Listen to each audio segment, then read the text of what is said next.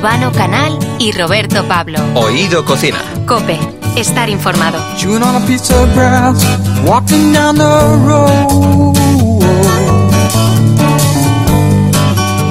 Tell me how long you gonna stay Mira que tú sabes, Urbano, ¿eh? porque es que tú sabes un montón, pero yo no creo que en nuestro país haya nadie que sepa más sobre la cocina del fuego que Juan Manuel Benaya. Pero quieres decir que soy sabroso, ¿no? Que sepa mucho, ¿no? No, no, yo creo que eres un poquito grasas. Vale. Ah, mira, mira, mira. Bueno, Juan Manuel Benaya está potenciando en España una cultura de la barbacoa a la altura de la que existe en Estados Unidos o en otros países de Europa. Para ello ha creado diferentes iniciativas como tutoriales de vídeo, asesoramiento personalizado a chefs y restaurantes, participación en programas de televisión y también la creación de la primera academia de barbacoa en España que se llama el Barbacoa Club. Bueno, pues su última aventura ha sido crear y dirigir la revista digital BBQ Life, en la que se despliega todo el universo gastronómico relacionado con el mundo de la barbacoa y, bueno, que se ha posicionado como la publicación referente en cocina de barbacoa en, en España. El sueño de Juan Manuel es elevar la cocina con brasas y, en consecuencia, la cocina con humo ¿eh? a la cocina, a la alta cocina, comenzando por, por la formación. Y hoy vuelve a Oído Cocina para ayudarnos a, a descubrir uno de los ingredientes más desconocidos, lo acabamos de decir, el humo. Su nuevo libro se llama Entre humo, el ahumado, el ingrediente invisible. Juan Manuel Benayas, bienvenido a Oído Cocina. Hola, ¿qué tal? ¿Qué tal? ¿Cómo estás? Que digo que lo de lo del humo, o sea, yo creo que todos los humos son guays, o sea, son buenos menos el del tabaco. Bueno, pues que no, sí. arom- no aromatiza. Bueno, a mí me sirve para explicar el humo del tabaco, me sirve muchas veces para explicar la diferencia entre el ahumado en frío y en caliente. Ajá. Mira, ¿Y cómo? Explícanos. Pues, eh, pues- pues os cuento, porque eh, el ahumado en frío eh, no pasa de cierta temperatura, ¿no? Entonces yo le explico a la gente cuando viene a mis cursos o y tal y cual, pues le explico que si te acuerdas de cuando ibas a la discoteca eh, y todo el mundo fumaba y llegabas a casa oliendo a humo. Ya te digo. Pero tú no te habías cocinado, pero olías a humo, ¿no? Pues ese es un ahumado en frío. Y el ahumado en caliente es que te ahumas y te cocinas. El mejor, el mejor el ahumado caliente no lo vamos a probar. bueno, el humo es una de las técnicas más antiguas que hay para conservar los alimentos y sin embargo en muy pocas casas se utiliza como ingrediente. Háblanos eso de qué es el humo. Bueno, el humo, o sea, ahora mismo eh, ya nadie utiliza el humo como método de, de, eh, conservación como tal, ya no es necesario, ¿no? Porque hay neveras, hay miles de sistemas como tal, ¿no? Pero ahora se está utilizando en la cocina, bueno, pues como, como digo yo, un ingrediente extra que hace que un plato pueda cambiar. Depende del tipo de ahumado, ya sea frío o sea caliente, depende de, del producto que cocinemos, pues puede quedar de una manera muy chulo, puede quedar un poco, también un poco... De aquella manera, Pero como, bueno, sí, como sí. la camiseta después de llegar de, de fiesta. Muchas veces depende de- del grado de intensidad, de, bueno, bueno, de muchos factores. Yo me he duchado en alguna ocasión al llegar a casa Claro. en aquella época. o sea, Lógicamente. con la ropa. Eh, hemos hablado contigo de, de- del hum- de, vamos, de la- del fuego, de las brasas, de que nunca había que darle la espalda. Recuerdo ese, ese consejo Al fuego. totalmente, ¿no? Al fuego. Eh, ¿Qué es más difícil de controlar, el humo o el fuego? Bueno, yo creo que el humo es más complicado de, de, de alguna manera de utilizar. Vale. No sé me explico, porque el humo, o sea, un ahumado en condiciones, eh, dicen los americanos que el humo debe ser azul. O sea, buscar el humo azul es el humo bueno para ahumar, si hablamos en caliente, ¿no? Que se da en unas condiciones específicas, con un grado de madera, de- con, la- con un tipo de madera con una humedad X y con una temperatura ah, de, de ese, de ese calor para que saque el humo, que normalmente son unos 115 grados, ¿no? Y entonces, por las noches se puede ver el humo azul, eso es lo que dicen. Y bueno, pues ese, es buscar ese, esa fórmula es lo complicado. Que no, no pasarse de temperatura, entiendo. No pasas de temperatura cuando se ahumados en caliente y con frío igual. No pasas de temperatura y luego el grado, de- evidentemente, el tiempo de exposición, pues hará que un ahumado esté rico o, o esté in- incomible. Digo que el humo azul hay que empezar a verlo antes de haberse tomado ya las dos cervecitas. Entonces, si empiezas a verlo ahí de colores, es otra cosa. Mejor ponte la gorrita que te está dando mucho el sol y te estás pasando. Eh, Juan Manuel, eh, en el libro, no voy a yo a destriparlo porque o sea, es un libro que recomendamos eh, pues eh, para que la gente aprenda. Está muy bien, como siempre tenéis un diseño ahí, las fotografías son, o sea, ya apetecen hasta darle ahí un, un lametazo, ¿no? Pero mm, hablas, eh, y me, parece muy interesante, ¿no? De, de cómo em, verdaderamente los humanos descubrimos el humo. O sea, yo vuelvo un poco, ¿no? A irnos a, a nuestros antepasados. Explica un poco. Sí, hombre, yo es. no estaba allí, pero vamos. Men- Menos mal. me imagino, bueno, pues como explico un poco en el libro, yo me imagino, pues que bueno, pues ellos cuando eh, cazaban eh, piezas grandes y tal, pues lo que hacían las dejaban eh, cerca del fuego, bueno, de alguna manera, porque el fuego lo que hacía es que los animales no, no se acercasen.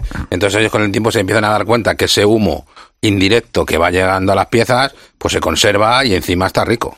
Claro, ese- fue- yo fue creo que que- fue el primer, el primer Ahuyentaba ahumado, las fieras, ¿no? Para que no- claro, se zampara la las caza. fieras, la- las de casa y las de fuera también, Las para que no se lo comieran. y- Claro. Y, así, pues eso efectivamente se descubre. Eh, Hay dos grandes eh, fórmulas en la antigüedad, ¿no? Que es el, el salado, digamos, y el, y Sí, el humo. sí, claro. Yo, yo recuerdo eso en, en el pueblo de mi padre, en León, es muy típico, ¿no? El ahumado, pues, los chorizos, la Sí, cecina, todo esto, y, y efectivamente había una- unas habitaciones, ¿no? Como Claro. bueno, habitaciones de la casa o, o del- del- en el del patio, en la gran Sí, o- casa o incluso familiar. en la chimenea, ¿no? O, o cerca de la chimenea y se, se ponían ahí los chorizos, claro, Claro. Pero, pero tiene que ser una forma como muy... in- parece que, que le va llegando el humo de una Claro, forma... claro, es que tiene que ser eso, tiene que ser un, un sistema indirecto que el humo va llegando poco a poco Ajá. y que lo va y, y lo ¿Qué va métodos hay? ¿Qué métodos hay hoy en día para, para usar el humo de aromatizante y de conservante? Eh, partimos que hay dos formas, eh, Sí, en frío, frío y en y caliente, ¿no? caliente, sí. Si te vas a ahumar en frío, pues eh, hablamos de uso un poco aficionado, no hablamos de uso profesional. Venga, dinos la- las dos diferencias Sí. también. Bueno, sí. a nivel aficionado es que, bueno, pues hay gente pues que se ahuma, bueno, pues sus cositas de alguna manera, ¿no? Sí. Eh, bueno, pues para luego eh, introducir de alguna manera en platos y tal, ¿no? Hablo de, de maneras, eh, sistemas sencillos, como puede ser un caracol, que es una especie de, de caracol, a ver, para que puedan visualizarlo, como si fuese un serpentín Ah, vale. metálico, donde se le pone eh, serrín, y entonces se empieza a pre- a prender por la punta, se mete en la barbacoa, sin brasas, solo el serpentín este, y entonces empieza a generar un humo frío. Y entonces tú arriba de la barbacoa colocas eh, los alimentos, ya sea queso, chocolate, mantequilla, arroz, y eso durante una serie de horas, pues, cuatro o cinco horas, depende un poco del alimento, Vale. pues se ahuma en frío.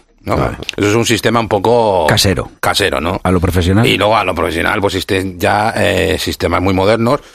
En hostelería, por ejemplo, a nivel que tampoco un gran sistema, pues muchas veces utilizan el horno de brasa, que ya existen, lo encienden con un- muy poca temperatura, a lo mejor con 40 50 grados, y lo que hacen es que pasan ese humo a través de una especie de tubo a una cámara donde ese humo ya llega frío y entonces ahuman en frío.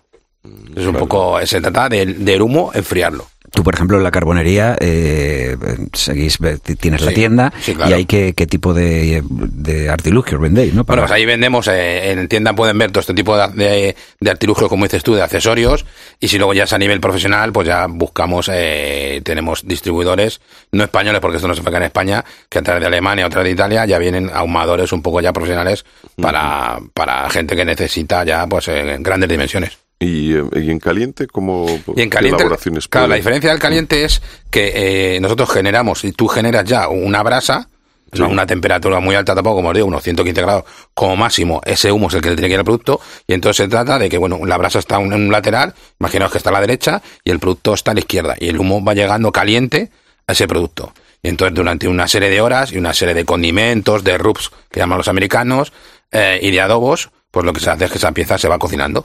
Ajá. Yo hay veces que me pongo a cocinar y, Y te oigo, adobas tú. y oigo a mi mujer que, que dice a los niños, cuidado con papá que hoy está de mal humor, está que echa humo.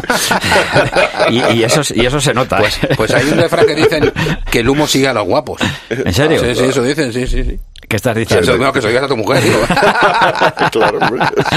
Oye, nos contabas no hace mucho la anécdota de cómo eh, tu pareja, por cierto, no era buena. Sí, se, ah, puede, se puede decir, gracias. porque ya lo he Sí, dicho, sí, ¿eh? claro. que se nos ha casado aquí el colega hace ya, hace ya un tiempo, ¿eh? hace un tiempo. O sea que, eh, que, que- que sabía cuando llegabas a casa porque Sí. cuando cogías el ascensor. Sí, sí, claro. ¿Se podría llegar a vender el humo en plan eh, frasquito de especias? O sea, porque es que eso sería genial. O sea, Mm, sí, porque bueno, porque no se va a poder vender el humo metido en un claro, no hay ningún problema. Además, nosotros nos estuvimos planteando incluso en este libro sacar el, el marcapáginas ahumado. Qué bueno. Sí, lo que pasa es que era un- muy complicado y tal y, y lo dejamos, pero claro, se puede ahumar todo. O sea, todo se puede ahumar. Y se puede bien entender, claro, que se puede meter en, un- en un tarrito, lo que pasa es que cuando lo destapes, Ya, pues, ya se va a perder. Oye, O sea, además, hay una técnica que yo explico en este libro, que los cocteleros lo que hacen es, las botellas, cuando quieren ahumar un líquido, es una de las técnicas, lo que hacen es meten humo en una botella, lo cierran, entonces abren, luego después meten el líquido, se ahuma y luego ya el líquido se ahuma. Es una técnica de ahumado. O sea, que ahuman la botella por dentro. Sí, Claro, eso es. Y lo cierran y dejan el humo dentro. Qué bueno. Oye, ya que hablamos de que se puede ahumar cualquier cosa, vamos a dar a los oyentes algo con lo que llevarse a la boca, ¿no? Nunca mejor Eso, dicho. eso, eso. Un plato sencillo con el que podamos usar el humo como un ingrediente más. Joder, pues eh, yo mira, yo en mis cursos, que yo creo que, que Roberto lo ha probado, Sí. en caliente ahumamos un salmón, Es un salmón que tardamos 4 o 5 minutos, que viene la receta en el libro, Sí. y es simplemente eh, poner la barbacoa en sistema indirecto, que esto es poner, imaginaos que una barbacoa circular, ponemos una media de la barbacoa con brasas y la otra media no hay brasas. Y entonces, bueno, pues eh, ponemos como unos 150, 160 grados la barbacoa y le incorporamos eh, madera mojada, o sea, un chip de madera o chunk, que es un tipo de formato un poquito más, gra- más grande, lo metemos a, eh, a la zona donde hay brasas y esperamos a que genere humo. Y cuando genera humo, abrimos la tapa, metemos el salmón, una cola de salmón, que yo recomiendo que esté fileteada como, en- en- como si fuesen cuadraditos, Sí. de tal manera que el humo le va a penetrar mejor. Y nada, esperar cuatro o cinco minutos y te puedo... Eh, o sea, es muy sencillo y queda espectacular. Eh, tío, una cosa que aprendí, por ejemplo, en, en las clases eh, de Juan Manuel Benayas, recuerdo que todo esto viene en- entre humo, el ahumado, el ingrediente invisible, que es el último libro, pero lo- los otros dos también, eh, para los eh, que sean más eh, eh, foodies, iba a decir, ¿no? porque les gusten los vegetales ahí, o aprender a hacer todo tipo de productos en el primer libro. Pero digo que recuerdo una de las cosas que he aprendido y es lo importante que es la tapa. Ah, bueno, que sí, sí. Que mucha gente se piensa que la tapa de la barbacoa, o sea, nosotros diferenciamos, que esto viene en los primeros libros, en el Entre Brasas, entre parrilla, una parrilla no tiene tapa y la barbacoa tiene tapa. Son conceptos diferentes. Mucha gente se piensa que la barbacoa viene pues para que no le entre polvo o por algo. o sea, no es esa, esa. Te digo, verdad, hay gente que va en los cursos. Ah, hostia, pues yo pensaba que, que, la, que la tapa era un poco decorativa. Que digo, no, no, la tapa tiene una función primordial. Sí, para, para, esto, para Claro. este tema, precisamente. Claro, para, para, recoger el humo, el- para recoger temperaturas, para que el humo circule. O sea, la tapa está por algo. No, no es para que no entren moscas. bueno, también puede servir. Lo que pasa es que la que, la que entre se va a ahumar. Pues, eh, pues Juan Manuel Benayas, eh, recordamos, entre humo, el ahumado, el ingrediente invisible. Como siempre, muchísimas gracias por haberte acercado aquí a Oído Cocina y un placer. Por cierto, A vosotros. eh, tú, esto ya es una cosa que durante un tiempo lo estuve preguntando cada vez que venía alguno de los eh, que controláis bien de, de cocina. Llegó la esta coronavirus y, y ya dejé de preguntarlo porque hasta me parecía que era mal, pero tú te chupas los dedos después de comerte un, yo que sé, un pollo ahí así a la, a la parrilla o un trozo de No carne le y gustan estas estas cosas. cosas. No, yo no soy mucho de eso, no. No. No, no, No. no. Pero ¿te parece mal? No, en vez de, oye, si te mola, ¿por qué no? Hombre, porque es que digo, a mí se me quedan las cosas ¿sabes? ahí en, en los dedos y yo me chupo los dedos. Muchas gracias. A ti, hasta luego. Urbano Canal y Roberto Pablo. Oído Cocina. Cope, estar informado.